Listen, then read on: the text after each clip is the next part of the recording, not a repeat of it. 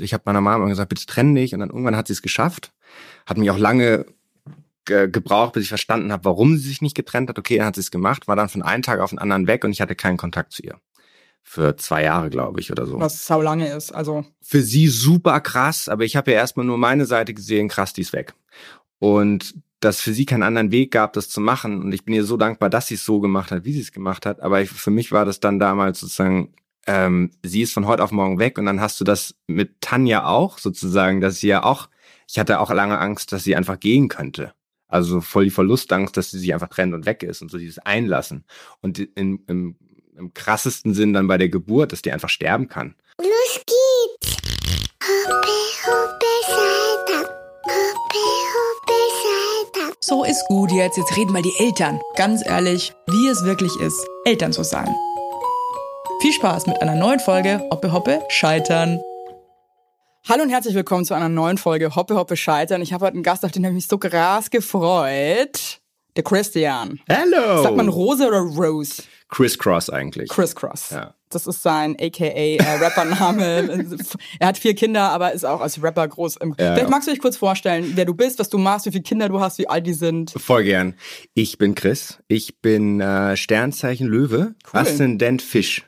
Wow. Ja? Mit Fischen ist eigentlich schwierig bei mir, aber wir werden sehen. Ich bin ja auch Löwe. Kannst du immer die Seite Such aussuchen, die du brauchst. aus. Heute bin ich Löwe. Genau, ich habe vier Kinder mit meiner Frau, mit der gleichen Frau, die mir vier Kinder geboren hat. Tanja. Zusammen sind wir Beziehungscoaches. Wir arbeiten zusammen. Ihr habt auch einen Podcast. Wir haben auch einen Podcast, der heißt Das will. Mhm. neue Wir. Vielen Dank für den Hinweis. Also wir haben vier Söhne, muss man Ja. auch dazu sagen. Das ist ja auch nochmal ein Special Setting. Mhm. Der älteste ist neun, dann haben wir einen, der ist sechs, der jetzt in die Schule kommt. Dann haben wir einen, ähm, einen Dreijährigen und einen sieben Monate alten. Ihr habt euch eigentlich wahnsinnig an den gleichen Abstand gehalten, ne? Ja, der hat gut funktioniert. Krass. So War das zweieinhalb geplant, Jahre oder? ungefähr. Nee, ich glaube, nur das letzte war geplant. Also die Kinder waren alle gar nicht geplant. Ihr habt einfach geflowt. Genau, es ging relativ flott irgendwie. Tanja ist immer glücklicherweise auch schnell schwanger geworden. Aber ich weiß noch, wir haben da beim, beim ersten Kind äh, in München gewohnt. Wir haben diesen Schwangerschaftstest gemacht, weil Tanja war, ich weiß nicht, wie viele Wochen drüber und so. Und irgendwann haben wir gedacht, da- also dazwischen haben wir gedacht, das ist der Stress, weil sie auch viel gearbeitet hat und so. Und irgendwann haben wir gedacht, hm, ist jetzt schon lange irgendwie keine Periode und so. Haben wir einen Test gemacht. Und ich saß auf dem Küchentisch und haben gesehen, es war ein Strich und so. Oder ist ein Strich? Weiß nicht. Zwei Striche sind Und dann dann. habe ich gesagt, fuck, scheiße. Also null geplant und in dieser Ja. einen Sekunde stellt sich ja dein ganzes Leben auf den Kopf. Es ist, du Habt weißt, den zusammen gemacht, den Schwangerschaftstest? sie hat den gemacht auf dem Klo, dann hat- haben wir zusammen gewartet, was, was sich da zeigt. Den Hat das, ersten hat haben wir das tatsächlich gedauert, weil bei mir, ich weiß es noch, ich habe den irgendwie in die, in die äh, Pisse reingehalten. Schön reingeschoben. Ihr habt den schon in die Schüssel gehalten. Äh, Entschuldigung, Entschuldigung, jetzt müssen wir ein bisschen Spaß sein, ihr Arzten da draußen. Ja, braucht sich jetzt nicht schon wieder beschweren. Und dann schaltet ab. Kinder sind ernst genug.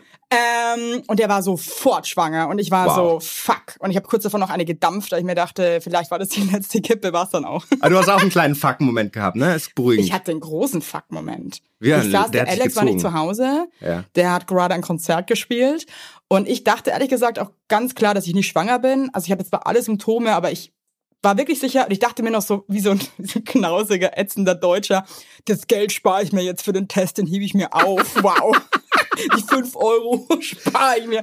Und meine Mutter war diejenige, die mir dann penetrant angerufen hat, du machst jetzt diesen Test, Evelyn, diesen Medium, meine Mutter. Und dann war ich so, okay, ich mach den jetzt. Dann habe ich den gemacht, weil ich eigentlich dachte, ich bin nicht schwanger. Ich, habe mir noch eine Schachtel Kippen gekauft an dem Tag. Also ich dachte wirklich, ich bin Schön nicht schwanger. ja. Und dann war der auf einem Schlag war der schwanger. Und wann hast du es Alex denn gesagt? Äh, ich saß dann erstmal zwei Stunden am Boden im Bad und das Bad war zwei Quadratmeter groß. Also ich saß da zusammengekauert, habe geweint und gelacht und habe mit meiner Mutter meiner Schwester gefacetimed, weil das sind so meine besten Freunde. Und wir waren alle irgendwie, es war, es war verrückt, aber es war auch wunderschön. Und ich war so, oh Gott, in mir wächst gerade ein Leben. Und Alex, der Klugscheißer, kam nach Hause von seinem Konzert, war halt auch voll durch. Ich meine, so Orchestermusiker ist halt auch ein anstrengender Job. Und ich war dann so, Herr Alex, ich bin schwanger. Und er hat das dann, er hat den Test in Frage gestellt. Das ist so typisch mein Mann. Aber ich, Wahnsinn. äh, äh, er, nicht, er glaubt's nicht. Ähm, er ist nicht, nee, er glaubt es nicht. es ist ja so eine schockierende News. Weil du weißt, jetzt Bam. alles anders. Und du hast noch nicht mal eine Ahnung, wie krass es wird. Du ahnst es es ja nur. gut so. Aber da kannst Wie lange warten ihr zusammen?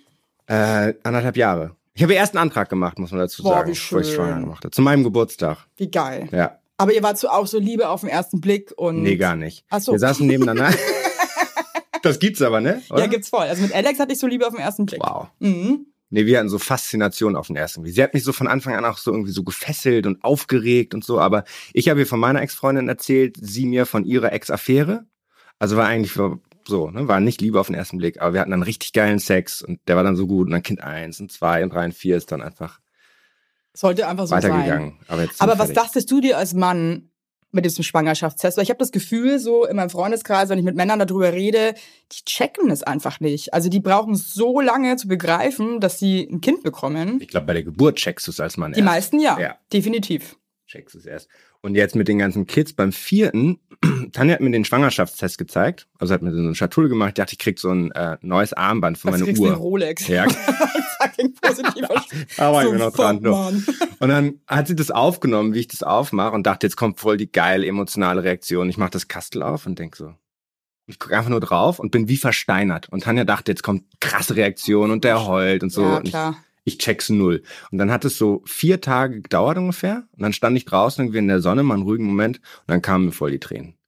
Also, weil das, das ist so Mhm. krass zeitverzögert. Und Männer haben ja einfach nicht so einen geilen Zugang zu Emotionen wie ihr, wie ihr Frauen in den allermeisten Ja Fällen. und nein, aber Männer sind manchmal schon auch ein bisschen dumm, muss ich sagen, ganz ehrlich. Ja, ist also ja gestern schlecht. halt auch irgendwie ganz ehrlich stehe ich irgendwie, ich habe halt voll irgendwie den Schwabbelbauch von dem zweiten Kind, weil ich halt einfach auch so ein Fatty war und halt äh, egal, ich, also ich bin ich habe halt einfach einen Schwabbelbauch. Es ist wie es ist. Auf jeden Fall stehe ich gestern in so einem geschissenen Nachthemd in Leberwurstfarben vom Spiegel und schaue mich so an, denke mir so, Alter, sehe ich scheiße aus und sag zum Alex, boah, irgendwie sehe ich voll scheiße aus. Anstatt dass er sagt, nee, sagt er so, ja, wer so viele Carbs frisst, wow. Aber das Ding hat ja auch Hautfarben, Evelyn, ne? Schon eine mutige Farbe. kurz, das ist sexy. Ich habe so an Kim Kardashian gedacht, aber ähm, it's not gonna happen. Egal, aber, Aber Männer sind manchmal ist- auch ein bisschen. Ja, der wir Alex sind hat auch- auch nicht so geil reagiert. Beim zweiten Schwangerschaftstest war ich ehrlich gesagt derbe schockiert und er war dann so, hat sich voll gefreut. Aber ich glaube irgendwie, manchmal erwartet man halt was anderes und bekommt halt dann das, was man bekommt und ist halt dann vielleicht sad. Also ich, ich fand, ich finde es einfach, du stellst dein Leben auf den Kopf, du weißt ja schon, du hast ja schon eine Vorahnung, dass es dann nicht mehr um dich geht. Gerade beim ersten Kind, aber bei jedem Kind, was ja kommt. Es geht dann einfach erstmal nicht mehr um dich, es geht um das Kind, es geht um Familie, du weißt, du musst irgendwie verzichten.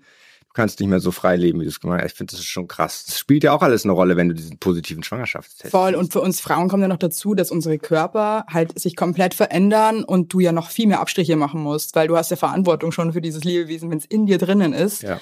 Und ich dachte mir auch wirklich wieder im Urlaub, ich lag auf der Liege und habe mich so umgeguckt, und da waren mega viele Leute mit Kindern und ich dachte mir echt wieder so, wie unfair es einfach ist, ja, dass wenn du halt keine Frau bist, die mit dem geilsten Bindegewebe gesegnet ist, hey, du machst deinen Körper schon echt einen Strich durch die Rechnung und ähm, das ehrlich gesagt dann manchmal auch ein Leben lang. Also Voll. ich bin mir nicht sicher, ob ich jemals wieder, nee, ich bin mir sicher, ich werde nie wieder den Rest meines Lebens einen flachen Bauch haben.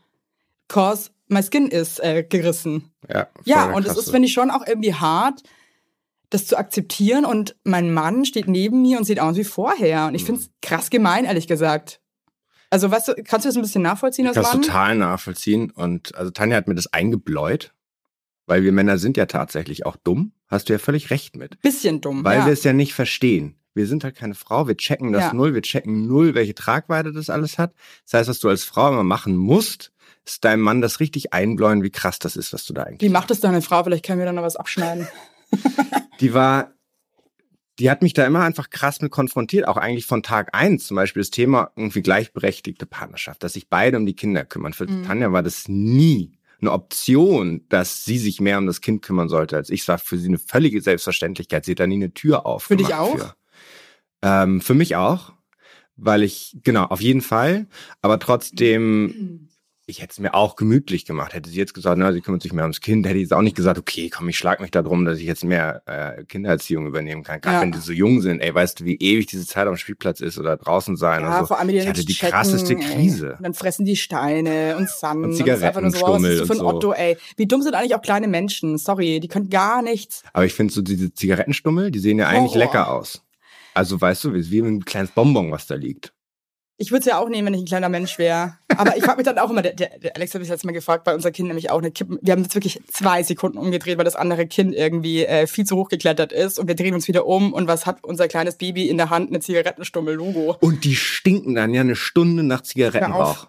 Es ist so widerlich. Ja, und dann denke ich mir echt so, Arm- weil das sind halt die Jugendlichen.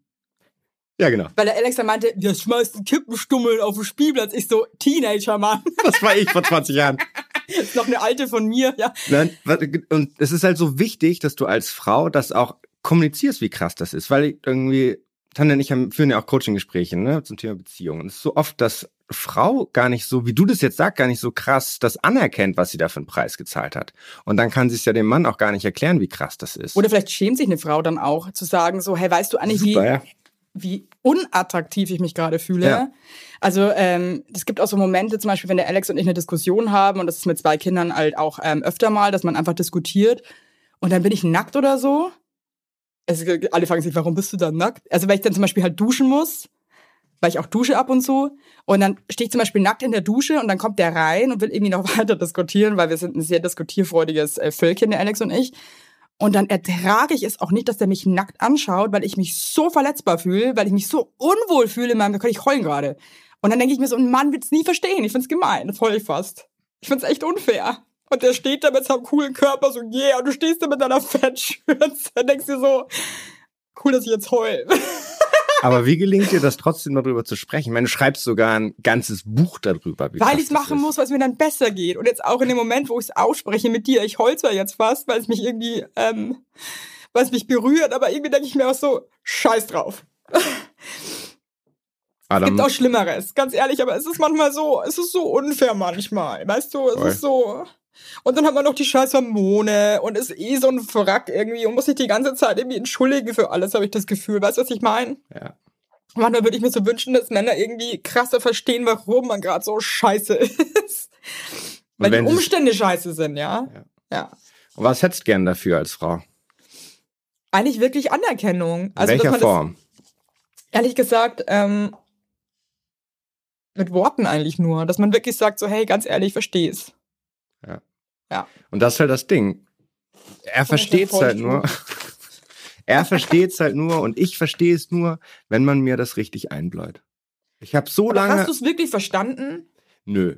Aber ich habe mehr Ahnung davon als die meisten, weil ich so darauf jetzt konditioniert bin. Ja. Aber weißt du, wie lange ich zum Beispiel, was nehmen wir als Klassiker, irgendwie, Tanja räumt irgendwas nicht weg.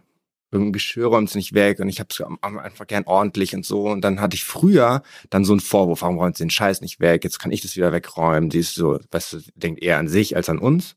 Und es hat mich so lange gebraucht zu checken, dass diese Frau so unendlich viele Sachen im Kopf hat und sich Sorgen macht und schon wieder an die Zukunft denkt und an die Vision und an ihre Freunde und was alles zu tun ist und in ihre Checkliste hat, dass das einfach so viel wichtiger ist, als diese scheiß Tasse wegzuräumen. Voll.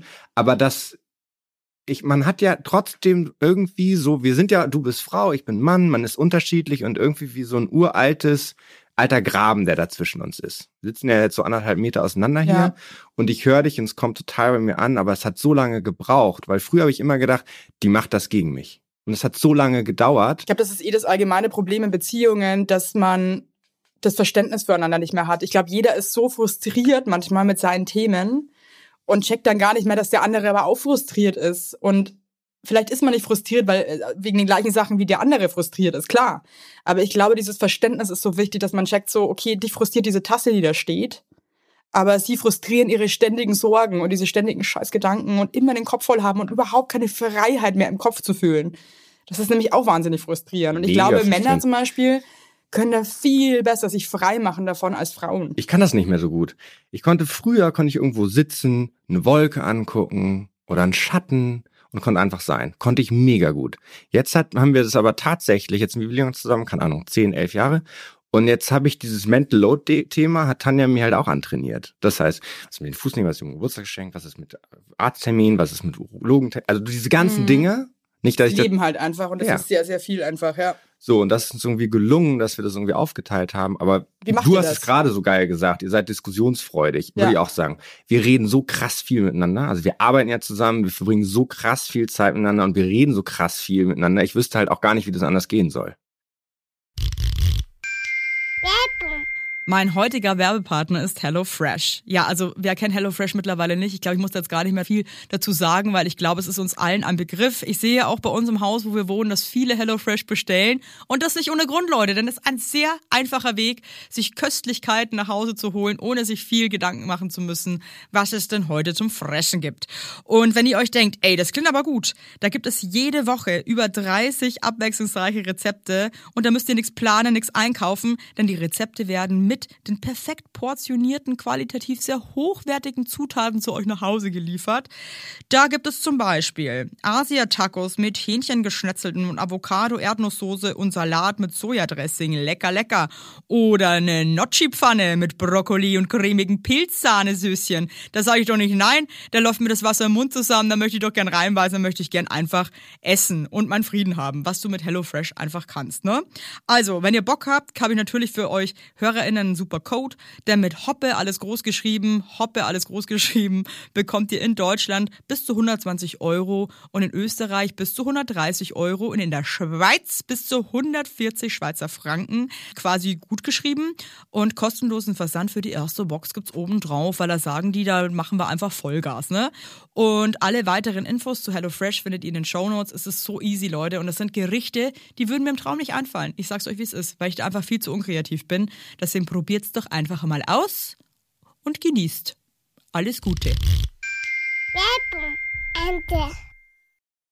Ich verstehe es manchmal auch nicht, wie Leute so überhaupt nicht kommunizieren. Oder ich, es gibt ja auch Paare, die sich überhaupt nicht sagen, so, hey, mir geht's scheiße oder irgendwie, ich bin unglücklich oder ich bin irgendwie pisst. Krass. Und schade. Streiten finde ich halt auch so wichtig. Also Aber weil warum du ist mit Streiten so negativ behaftet? Da würde ich dich jetzt mal, du bist ja auch, ihr seid ja auch Coaches. Ja. Ich habe das Gefühl, in unserer Gesellschaft ist Streit negativ. Es ist, es ist, dass du schwach bist irgendwie in einer Beziehung, habe ich das Gefühl. Ich habe das Gefühl, wenn du ihm sagst, wir haben gestritten, dann denken die anderen, oh, die trennen sich bald.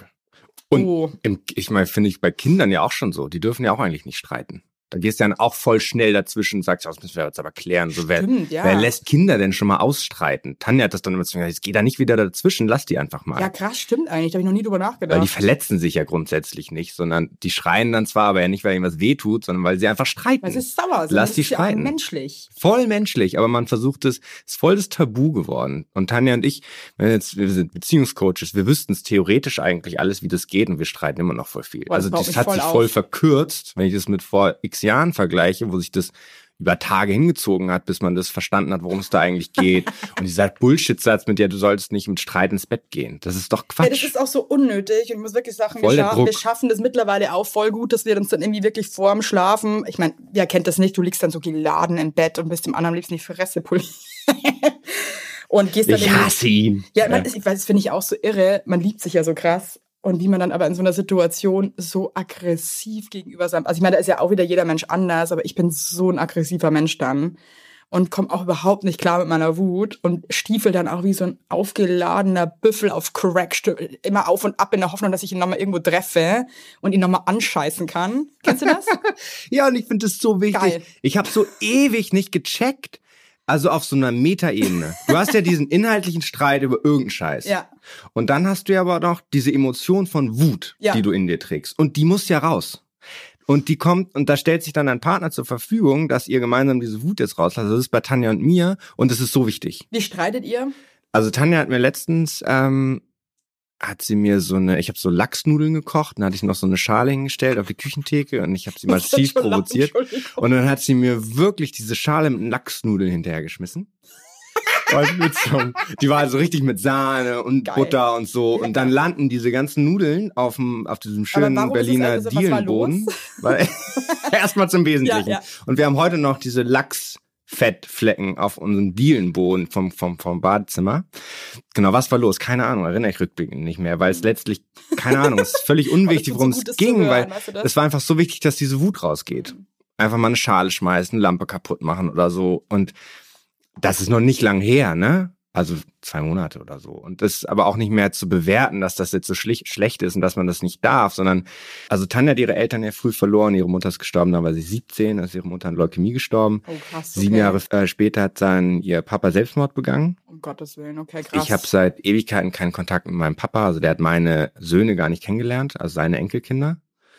Und Wow. ähm, wir haben da viel ähm, Coaching betrieben, das alles für uns vollständig zu machen. Und trotzdem hast du natürlich Momente, wo du traurig darüber bist, dass dein Vater seine Enkelkinder nicht kennenlernen will. Voll, weil das ist dein Papa und man Ja. möchte einfach mit seinen Eltern alles teilen. Ja. Ich glaube, die können noch so scheiße sein. Das sind deine Eltern und man möchte Ja. das irgendwie Und teilen. du willst hören, der ist stolz auf, dass er stolz auf dich ist, was du gemacht Anerkennung hast. von seinen. Eltern. Ich glaube, das ist so ein Thema, das ist bei jedem da draußen.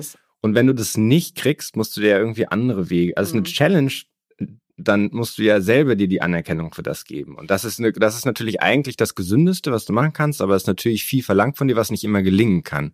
Und es gibt natürlich dann Momente, wo ich traurig oder wütend darüber bin, dass es so ist, wie es ist. Und es ist aber voll wichtig, dass ich dann, im besten Fall erkenne ich die Trauer und bin einfach traurig und lebe auch die Trauer und weine, was ich auch ewige Jahre nicht konnte. Tanja hat es zu mir gesagt, du, kannst, musst du musst wieder weinen lernen. Ich so, was ist das für Total, ein nee, das ist voll wichtig. Ich habe auch das Gefühl, dass Männer, ich weiß, es ist immer so, so Männer und Frauen. Ich meine, ich bin jetzt eigentlich auch nicht so ein Fan, aber es gibt einfach einen Unterschied zwischen Männern und Frauen. Es ist einfach Fakt. Und dass ganz viele Männer, glaube ich, auch viel zu wenig über ihre Scheiße sprechen, auch mit anderen Freunden oder so. Ich habe das Gefühl, Frauen treffen sich in so Rudeln und, und schütten sich ihr Herz aus und lästern und schreien und sind wütend und, und, und lassen ihren Frust freien Lauf. Und Männer, habe ich das Gefühl, machen das nicht so richtig. Und das ist mega wichtig. Und ich finde auch, dass es äh, voll das Privileg ist, das machen zu können, weil als Mann, ich glaube, wozu wir das nicht gemacht haben, ist auch, um einfach, du verdrängst es, du stellst deine Gefühle quasi ab, um zu funktionieren. Ja, Ich meine, voll. das ist ja, was wir jetzt machen. Also Tanja und ich, wir verbringen den ganzen Tag zusammen, wir machen die Kinder zusammen, wenn die um 16 Uhr kommen, ich hole die aus dem Kindergarten ab. Ich bin ja immer da. So, das ist ja aber ein krasses Privileg. voll. So, und irgendwie eine Generation vorher, wo du einfach den ganzen Tag gearbeitet hast und deine Kinder abends gesehen hast, wenn die schlafen und morgens bist du gegangen, bevor die aufgestanden sind, da musst du ja auch irgendwie deine Gefühle verdrängen, weil eigentlich, du liebst deine Familie, du kriegst ja nicht mit irgendeiner beliebigen Frau ein Kind, sondern mit einer, die du Ja. liebst und du liebst deine Kinder und willst eigentlich für die da sein, willst ein guter Papa sein. Das Einzige, was man machen kannst, ist letztlich deine Gefühle verdrängen, weil dann machst du dir zumindest nicht bewusst, dass du ewig traurig bist oder ewig wütend bist, dass es so ist, wie es ist. Und ich glaube, das ist auch ein Grund, ähm, warum wir Männer das so verlernt haben, über unsere Gefühle zu reden. Also und es ist auch anstrengend. ja, es ist anstrengend, Ja. es ist mega zeitintensiv, Voll. weil für Gefühle, ey, weiß nicht, ich habe irgendwie so, keine Ahnung, wie viele Jahre Elternzeit gebraucht und auf dem Spielplatz rumgesitze, dass ich wieder was fühle. Da fängst du ja an, auch sowas wie Wut zu fühlen, dann, dass du denkst, fuck, was bin ich eigentlich für ein, für ein, für ein, für ein Loser-Mann, der hier rumsitzt und keine Ergebnisse mehr produziert und keine Kohle mehr verdient, der jetzt einfach auf dem Spielplatz rumgammelt. Dann bist du irgendwie traurig, weil du jemanden, also das dauert voll lang, bis du sowas wieder fühlst. Voll und gerade finde ich auch, wenn du noch Kinder bekommst, dann kommen auch so viele neue Emotionen dazu und Ängste und Sorgen und so Ja, Scheiß. absolut. Das kommt ja auch noch und das ist ja auch voll, ich finde, glaube ich, man unterschätzt auch voll, wie belastend diese Sorge auch ist, die einfach unterbewusst immer mitschwingt. Also das ist selbst so, du denkst dir auch, wenn die Kinder in der Kita sind oder so, hoffentlich passiert da jetzt nichts oder geht's dir gut oder ich hoffe, die ist nicht traurig oder vermisst uns. Also es sind immer so Gedanken und ich glaube, die, die schwingen so unterschwellig mit und das ist aber auch belastend. Voll. Beim ersten war ich da besser drin. Beim ersten, ey, wir waren die ersten, die Kinder gekriegt haben in einem Freundeskreis. Und du warst so geil naiv. Du warst so geil naiv, auch bei der Schwangerschaft und Geburt, dachte ich, oh, alles easy. Und dann war halt mir so eine krass traumatische Geburt, ne, mit Notkaiser, wir sind ins Geburtshaus gegangen, weil wir dachten, ja geil, wird schon alles laufen. Und dann irgendwie nach 48 Stunden Wehen, die Gott. Tanja da durchgekämpft hat, dann irgendwann, ja, wir müssen jetzt schnell in die Klinik und Notkaiserschnitt. Und da ist richtig Katastrophe. Ich saß dann irgendwie dazwischen in der Klinik auf dem Flur und habe einfach geheult. Ich habe nicht geheult, weil ich konnte ja nicht weinen. Also Ja. saß ich einfach nur frustriert und resigniert und am Boden da auf, hat mir auch keiner aufgehoben. Also war es dann, es war ein Chaos. Ja, da habe ich Anyway, und beim ganz, vierten äh, Kind denkst dir irgendwie, du kennst viel mehr mit Kindern, du weißt, was passieren kann, du weißt, was Krankheiten es gibt. Und denkst irgendwie, da machst du dir mehr Sorgen als tatsächlich beim ersten noch. Voll und du, glaube ich, deine Kapazität wird ja auch von Kind zu äh, Kind weniger. Also das fällt mir zum Beispiel auch auf, dass ich ähm, zum Beispiel, wenn, dass ich, dass ich schnell irgendwie aus der Haut fahre, das wird immer krasser, weil ich immer weniger Kapazität habe von Tag zu Tag, ehrlich gesagt. Der Schlafmangel wird immer schlimmer und die Sorgen und die Arbeit wird irgendwie immer mehr. Und ähm, das ist halt auch ein springender Punkt dafür, dass man vielleicht einfach manchmal äh, sich nicht mehr so richtig im Griff hat. Ja. Wie hast du zum Beispiel reagiert, als du diese Schüssel da irgendwie ich weiß nicht, wo du sie hinbekommen hast, Good aber. Ich, sie hat mich nicht getroffen. Also wir haben uns tatsächlich noch nie, also so verletzt. Also ich glaube, man wirft die ja dann auch nicht, weil man treffen will. Und Jein. ähm, ich glaube, irgendwie will man treffen, aber wenn man treffen würde, würde es wahrscheinlich das Herz zerreißen. Ja, also ich genau. denken würde, scheiße, ich wollte alles, aber dir nicht wehtun. Also Nee, genau. Und ähm, ich kann, hab das am Anfang nicht so gemacht und dann habe ich irgendwann, weil ich das erste Mal das kaputt gemacht habe, stand ich so neben Tanja und habe dann geguckt so, man, was kann ich jetzt hier kaputt machen, was nicht zu teuer ist? Hast du noch überlegt? ja, Geil. also so, weil das ja nicht so impulsiv, sondern ich habe das so als rational, ich bin ja eigentlich Ingenieur von meinem Background, geguckt, was ist nicht so teuer und so und dann habe ich so eine richtig berechnende Geste, habe es kaputt gemacht, dachte, das wirkt jetzt richtig gut und Tanja hat einfach nur gelacht. Sie fand das einfach nur total lächerlich und hat voll die Wirkung. Äh, Aber bist du dann sauer oder bist du dann, warst du dann sehr nachsichtig? Ähm, Ich war in dem Moment einfach nur krass sauer auf meine Ja. Partnerin. Obwohl ich nicht verstanden habe, dass das mit der gar nichts zu tun hatte. Du warst halt einfach das, was wir vorhin meinen. Ich war ja gar nicht bewusst darüber, dass ich sauer war, dass mein Dad sich nicht meldet und mir sagt, oh, ich bin so stolz auf dich, das hast du geil gemacht, sondern ich war einfach nur sauer und wollte, dass die Wut rausgeht. Und Ja. aber dafür kann der Streit dienen. Das Schlimme ist halt, dass man leider seine Wut und so halt dann alles an seinen Partner auslässt. Boah, und der kann halt Wahnsinn, teilweise einfach auch ey. nichts dafür. Und der das ist auch überlastet. Das tut mir dann auch immer so leid, Voll. weil ich mir denke, scheiße, der hat ja auch seinen Shit gerade. Aber was halt so krass powerful ist, ist eine Entschuldigung. Voll, das stimmt. Aber auch so, ich finde es schon immer schwierig. Entschuldigen. Ja. Kannst du dich entschuldigen? Früher konnte ich bin ein Einzelkind, ne? Konnte ich früher gar nicht. Mhm. ist schon viel besser geworden. Ich glaube, ich entschuldige mich auch. 80 Prozent der Fälle entschuldige ich mich. Mhm. 20 Prozent Tanja. Wenn Tanja sich entschuldigt, dann ist es immer richtig so eine krass große Geste und dann fühle ich mich immer so richtig abgeholt von ihr. Wie Cool. ist es für dich? Ich kann mich super gut entschuldigen. Wow. Ich weiß nicht warum, aber ich kann voll gut zu meiner Scheiße stehen. Und ich sag dann auch, hey, pass auf. Ähm, ich weiß, es ist gerade nicht in Ordnung von mir gewesen und es tut mir auch leid, dass ich dich verletzt habe und dich äh, beleidigt habe. Ja. Ähm, aber ich war gerade so wütend und ähm, du hast mich gerade an so einem blöden Punkt erwischt. Das war zum Beispiel gestern. Ich bin komplett müde gerade einfach, weil ich fast alle Nächte mit dem Baby gerade mache, weil ähm, Alex einfach bei unserer großen Tochter pennt und das, äh, die sind einfach gerade so eine Unity einfach. Ja. Und das ist auch in Ordnung und ich merke Super, auch, dass ja. es meine Große braucht. Die braucht einfach gerade ihren Papa, weil sie weiß, der muss nicht zum Baby. Und das ist auch völlig in Ordnung. Aber für mich ist natürlich scheiße, weil ich jede Mhm. Nacht machen muss und dann halt auch um 6 Uhr wach werde und so. Ähm, und ich bin gestern extra um neun ins Bett gegangen, weil ich mir dachte, ich muss einfach mal ein bisschen pennen und so. Und bin richtig geil eingeschlafen, hab mir noch so ein Lavendelöl in die Handflächen und hab so voll zelebriert, dass ich jetzt schlafe. Wow. Ja.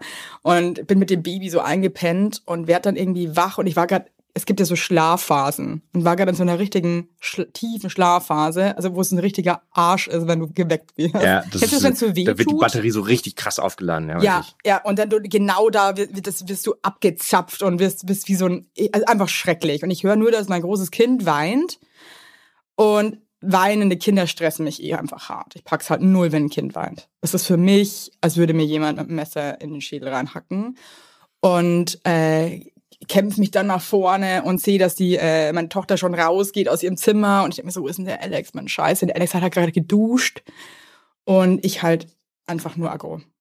Weil ich mir dachte, wie, wie kann es jetzt sein, dass du jetzt duschen musst und uns alle aufwächst, weil du geduscht hast? Und da bin ich halt durch die Wohnung wie ein Wasserbüffel und ähm, habe auch die ein oder andere Beleidigung äh, von mir gegeben und war einfach stinksauer. Und er hat das ausgehalten oder wie hat er reagiert? Also ich werde ja dann immer voll wütend und pfeffer genau zurück. ja, aber der wird auch er? wütend, aber der ist dann so in sich wütend. Da sind wir auch gerade dabei, dass wir lernen, dass wir beide ähm, offener wütend, also ich bin ja sehr offen wütend, aber er, dann, also er hat dann zu mir gesagt, dass ich ähm, ein riesen Freak bin. Aber in welche so, bist du ja auch? Ja, bin ich auch, Ja, klar. Ich war, ich war dann so, tell me something new. ähm, aber das war nicht cool für ihn auch, weil das Ding ist halt, und genau aber er das wird ist dann der, nicht aggressiv oder Nee, offensiv nee, nee, oder so. nee, nee, nee. Weil das ist ja mega, dass er Da bin das ich auch sehr aushält. froh, weil ich glaube, sonst äh, hätten wir wahrscheinlich alle irgendwie ähm, schon irgendwie wahrscheinlich ein Gliedmaßen verloren. Weil da muss der schon auch innerlich im Reinen mit dir sein, einigermaßen, Ja, dass du das halt so anhören kannst. Weil dass du es nicht persönlich nimmst. Weil Voll. ich es früher auch immer so krass persönlich genommen. mit- Es hatte ja nichts mit dir zu tun, sozusagen. Du kriegst es halt gerade ab, aber Und genau das ist der Punkt, glaube ich, was man verstehen muss in einer Paarbeziehung. Also er hat sich ja zum Beispiel gar nichts dabei gedacht. Er dachte sich so, hey, alle pennen, ich gehe jetzt duschen, zwei Minuten. Aber manchmal, du weißt, mit Kindern sind zwei Minuten einfach manchmal zu lang. wow. mhm. Auch eine Minute kann verdammt viel Scheiße passieren. Und er hat mich aber halt damit, hat er meinen Schlaf ruiniert. Und das hat er sich natürlich davor nicht gedacht, so, oh, vielleicht wacht dann die Evelyn auf und dann ist sie krass Stück sauer und ein Riesenarsch. Und ich glaube, ja, Ende vom Lied war, ich bin stinksauer ins Bett. Da haben wir es nicht geschafft, uns noch irgendwie zu umarmen, weil ich einfach auch äh, so auf 180 war. Heute Morgen aufgewacht, er ist in die Küche, ich habe schon gemerkt, er ist ein bisschen sauer auf mich. Ich habe ihn angeschaut und gesagt, weißt du was, Alex, tut mir krass leid. Voll gut. Ich war gestern richtig scheiße, aber du hast mich leider gerade an einem Schlafpunkt erwischt, dass mir, mir war kotzübel vor Müdigkeit. Ich weiß nicht, Ja. ob du das kennst. Nee. Ich dachte, ich muss kotzen, weil ich so müde war. Also es ist wirklich, wenn das schon so körperlich ist, ich war einfach so erschöpft vom, von allem. Ich wollte einfach nur schlafen. Und ich war einfach so wütend, dass du uns, dass du uns jetzt alle aufgeweckt hast, weil du duschen musst. Aber ich finde das halt voll geil, weil da genau das ja, was ich vorhin auch meinte, was Tanja auch gemacht hat. So kriegt er ja nur mit, wie erschöpft du bist. Und ich finde halt, wenn du dich dann auf so authentisch sozusagen entschuldigst bei ihm, der vergibt es ja sofort. Wenn du das so Ja. anerkennst und sagst, das und das sind die Gründe, oder das, wie es, also ich denke das bei Kindern oft. Also ich, wenn ich als Vater irgendwie dann irgendwie Scheiß baue und die ungerechtmäßigterweise irgendwie anbrüll oder irgendwie eingrenzen so und dann denke ich hinterher, ah, das hat er eigentlich, war irgendwie unangemessen. Und dann gehst du hin zu denen, entschuldigst dich. Kinder sind da ja so krass gut drin, die vergeben ja eigentlich sofort. Ja. Aber wir Erwachsenen hängen dann immer noch dran. Und ich habe so eine Szene, da habe ich Jonathan einmal irgendwie zum, zum Schwimmen gezwungen in so einem See. Weil mir das halt wichtig ist, dass der schwimmen lernt. Und mit vier Kindern jetzt, ey, wenn die, die ertrinken dir da Oh einfach. Gott, ich kann nicht. Du schwimmst jetzt in dem See, du Alter. schwimmst in den See. Ja, nee, da sind Fische drin und ich will nicht. Oh, du gehst jetzt schwimmen. Hasse ich auch. Ich auch und so matschig und. Wurzeln so und so. Berliner See, wo du dir sicher bist, wie viele Leichen und Autoteile und eklige Fische sind da drin. Nee. Ja, also er hatte sozusagen recht. Also er wollte da nicht schwimmen. Ja. Aber wir waren halt auch zwei Stunden unterwegs und einen scheiß Berliner See, kein Parkplatz und sau heiß und ne, alle genervt. Geh jetzt scheiß schwimmen, es ist heiß, kühl dich ab, mach was. War eigentlich für ihn aber einfach völlig unangemessen. Die Leute haben schon geguckt und dann, ähm, Oh Leute oh schon Gott, gucken. ey, wow. weißt du, wie schlimm. Ja. Und ähm, es war völlig unangemessen. Für ihn voll der Break auch. Und dann habe ich mich Wie alt war der dann- da oder ist der? keine Ahnung, so sechs oder so. Mhm. Und dann habe ich mich danach auch bei ihm entschuldigt und so. Und dann habe ich mich, jetzt ist er ja neun. Und vor ein paar Monaten ähm, hatte er Ferien. Dann bin ich mit ihm frühstücken gegangen und habe gesagt, ja, ich möchte gerne einmal was mit dir besprechen. Und dann hat er schon die Augen verdreht und gesagt, oh nee, Papa, nicht schon wieder. Nicht schon wieder entschuldigen. Weil ich schon, wie, er wusste genau, dass ich über diesen scheiß See mit ihm reden Ja. will. Weil ich nicht will, dass er da so einen Break hat und es auf sich projiziert, dass er irgendwas nicht gut genug macht und so. Und er war schon so genervt, dass ich jetzt schon wieder mit diesem See ankomme und sagt, du bist so, und dann sagt er echt zu mir, du bist so ein toller Papa, hör auf, es ist alles gut. schön. Und, das, Aber- und dann ich heul da wieder im, im, im Betty und Katie da bei meinem Cappuccino in die Tasse und weißt, wie schön. Und Kinder sind da so gut im Vergeben drin. Aber Kinder sind halt genau. so ehrlich, so bedingungslos ehrlich. Die Aber Alex genau, hat dir was nicht vergeben, fühlen. oder wie? Doch, doch, der hat mir auch vergeben, aber ich glaube, das Ding ist halt einfach, wenn du Kinder hast, so kleine, und, arbe und beide arbeiten und du bist einfach erschöpft von allem, dann ist es manchmal schwer, glaube ich, sofort zu sagen, ich, ich, ich lasse es jetzt los und Ja. geb's ab. Und der macht das eh total gut.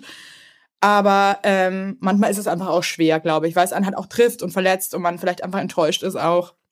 Ich glaube, manchmal, ich glaube, manche Leute, ich bin zum Beispiel überhaupt nicht nachtragend, ich kann sofort sagen, hey, easy und weiter geht's. Ich nehme die Dinge aber halt einfach, glaube ich, auch nicht so krass ernst. Ich bin da sehr schnell.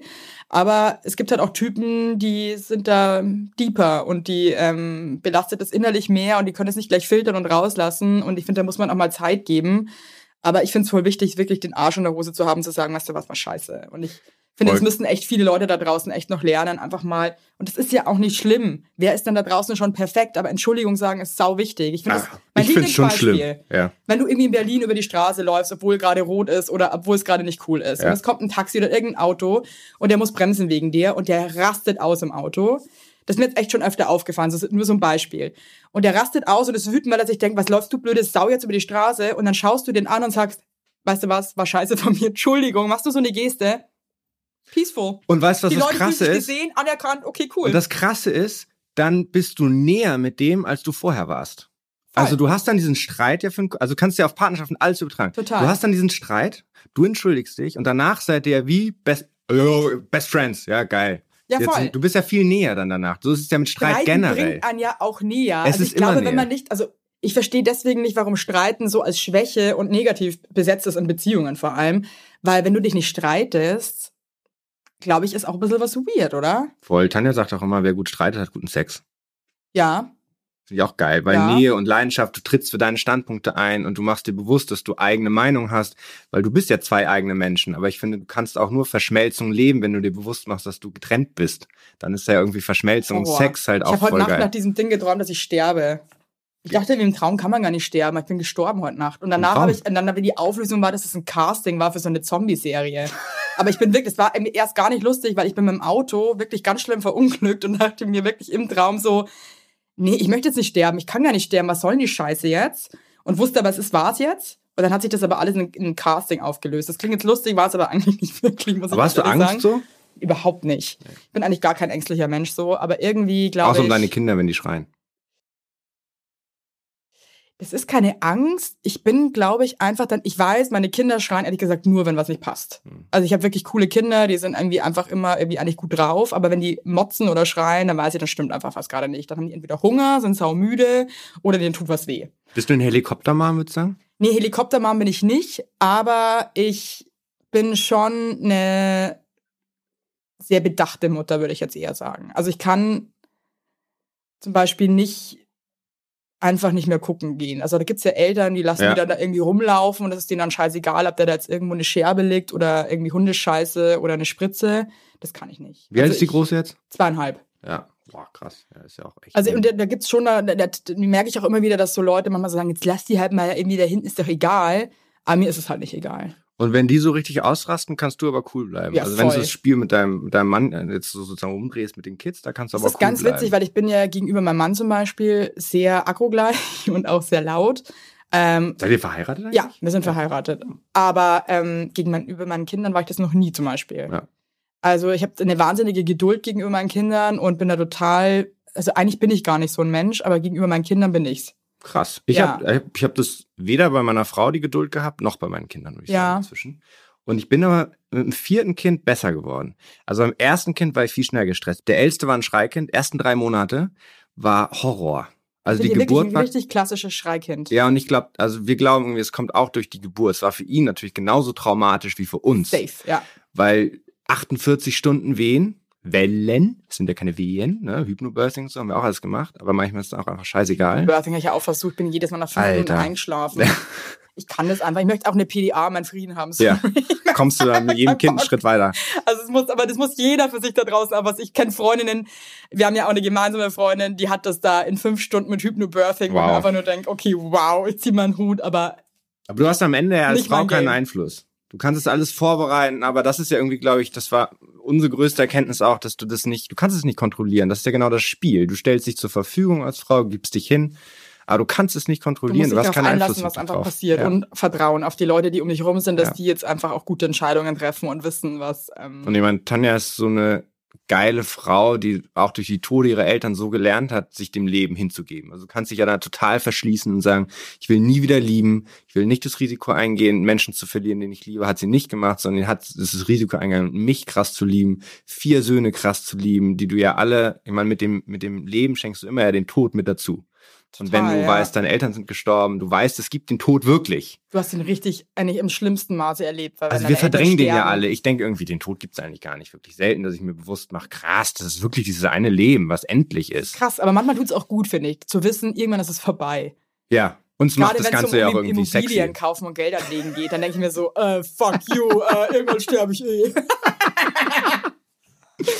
Ja, genau. Und sie ist so eine hingebungsvolle Frau und trotzdem, was Geburt angeht, hat sie es halt auch nicht unter Kontrolle. Das ist ja so eine krasse Szene beim Kaiserschnitt. Du wirst ja dann äh, links und rechts quasi festgebunden, wie so Jesus am Kreuz.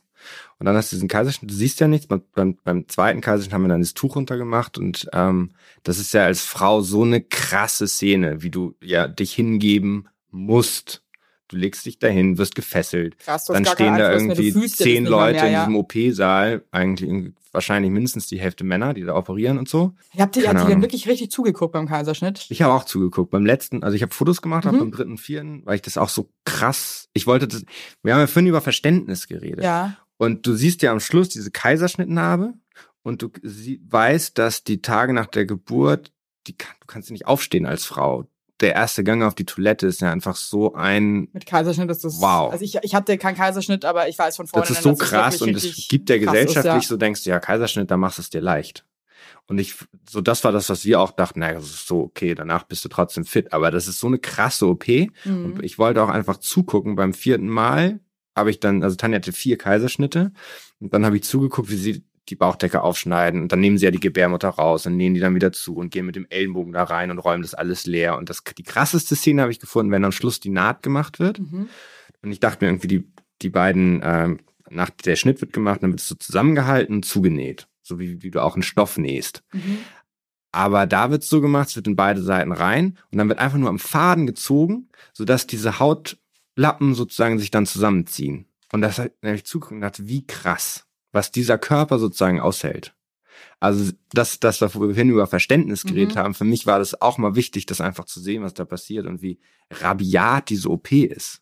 Ja, also wie krass auch einfach ein Kind auf die Welt bringen ist. Ja, also ob du jetzt eine absolut. Bauchgeburt hast oder auch eine Total. vaginale Geburt. Absolut. Ey, du kommst, also es ist einfach so, das ist das Krasseste, was du als Frau, aber auch als Mann natürlich, wenn du dabei bist, einfach erleben kannst. Und auch was dein Körper aushält und was mit deinem Körper passiert. Also es ist und bleibt einfach ein Wunder und einfach eine Extremsituation. Also von den Schmerzen, aber auch von dem ganzen Prozedere, was da passiert.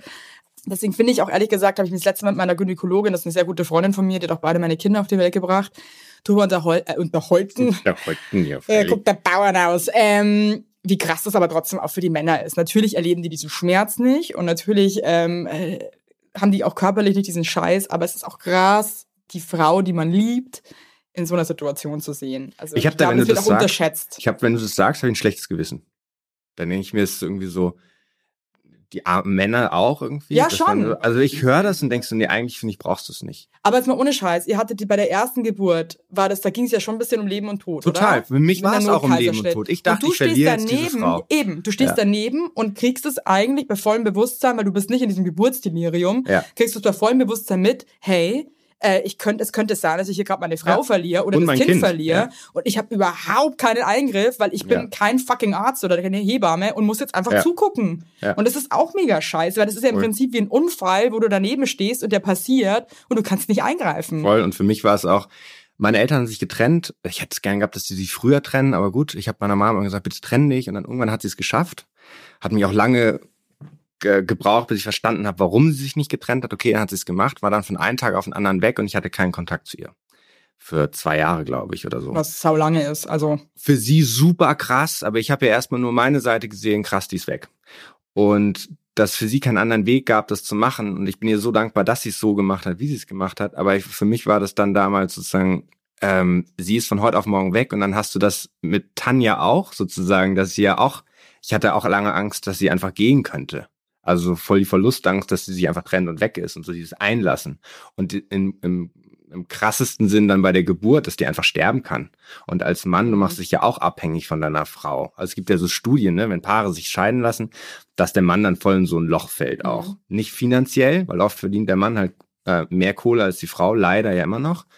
Aber emotional. Und dann stürzt du dich in die Arbeit oder in Drogen oder machst keinen Sport mehr und so. Und für mich war das da in diesem Krankenhausflur sitzen und ich habe echt gedacht, die sterben. Es war schon, und ich war, ich habe dann Fotos gesehen hinter mir, hinterher habe ich irgendwie meine Arbeitskollegen da Fotos geschickt. Und dann habe ich vor ein paar Jahren nochmal die Fotos gesehen, ey, ich sah aus wie ein Geist. Voll krass. Also ich glaube, man unter, ich glaube, viele Männer unterschätzen das. Und ich Das weiß auch von einem guten Freund von mir, die hatten auch eine unfassbar traumatische Geburt, also mit viermal die Sauglocke abgerissen und also wirklich so richtig Horror. Und er dachte auch wirklich, einer von den beiden wird es nicht überleben. Und der hat auch Jahre später erst gemerkt, dass er immer wieder wahnsinnig weinen muss und irgendwie so, ein, so eine wahnsinnige Angst und Trauer in sich hat und hat dann echt eine Therapie angefangen, weil das für den so verstörend war in dem Moment. Und Entschuldigung, was ist Todesangst? Also das muss man sich schon mal überlegen. Und du bist ja dabei. Das ist also das ist wirklich schrecklich. Also deswegen glaube gleich, ich, gleichzeitig aber auch, also wir haben ja auch, ich glaube, vom ersten Jahr, in dem wir zusammen waren, Coaching in Anspruch genommen, weil wir beide relativ, also wenn, wenn du Sachen durch die Gegend schmeißt, du hast ja schon eine starke Persönlichkeit, kommt da ja auch zum Ausdruck. ja, aber da würde ich dich jetzt mal gern Ja, fragen, gell? Weil irgendwie manchmal denke ich mir dann auch so, warum bin ich denn jetzt so aufbrausend? Warum bin ich jetzt so impulsiv? Ist das was Schlechtes oder wo kommt das her? Also, Es ist ja Persönlichkeit. Du kannst ja intuitiv schon sagen, ist es unangemessen, ist es über längere Zeit, dass du irgendeinen krassen Vorfall an deinen Partner hast, dem, dass du ihm irgendwas heimzahlst. Ich glaube, intuitiv weißt du das schon in dir, ob das einfach Persönlichkeit ist und du dich hinterher sogar dafür entschuldigen kannst, was ja eine, ein Ausdruck davon ist, dass es einfach eine Form von hormonell oder Persönlichkeit oder was auch immer ist.